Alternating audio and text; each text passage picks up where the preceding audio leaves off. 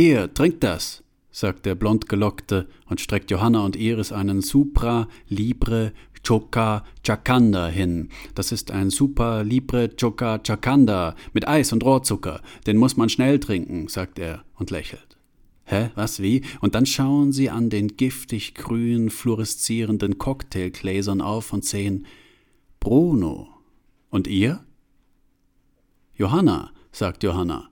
Iris, sagt Iris. Der schüttelt er zuerst die Hand, drückt ihr einen Cocktail hinein und dann wiederholt er dasselbe bei Johanna, nur dass er hier deutlich länger drückt und wärmer lächelt. Franz wird mit keinem Wimpernschlag bedacht.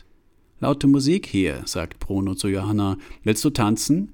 Die willigt ein und sie machen sich auf zur Tanzfläche, während Franz ihnen hinterherlinst was er aber vor Iris verbergen muss, denn die hängt an seinen Blicken, das spürt er, die ist selber ein bisschen eifersüchtig, aber vor allem kann sie furios eifersüchtig auf Franz sein.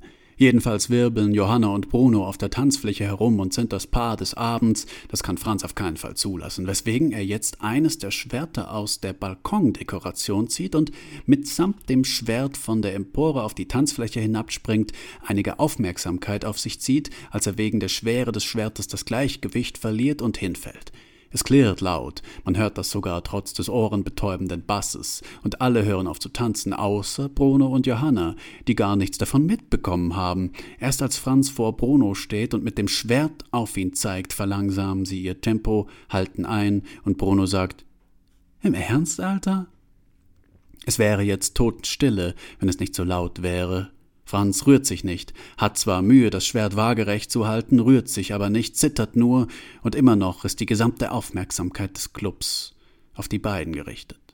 Franz, was tust du da? fragt Johanna verblüfft. Iris steht entgeistert am Geländer. Bruno dagegen beginnt zu lachen, scheint sich köstlich zu amüsieren und sagt, Warum eigentlich nicht? Er winkt einem Kellner, der zieht eines der Schwerter aus dem Geländer und wirft es ihm zu. Das sieht schon lässig aus. Dann stehen sie sich gegenüber. Kling, macht die Berührung der Schwerter. Franz, was zum Teufel soll das? schreit Iris und reißt ihm das Schwert aus der Hand. Wir gehen sofort.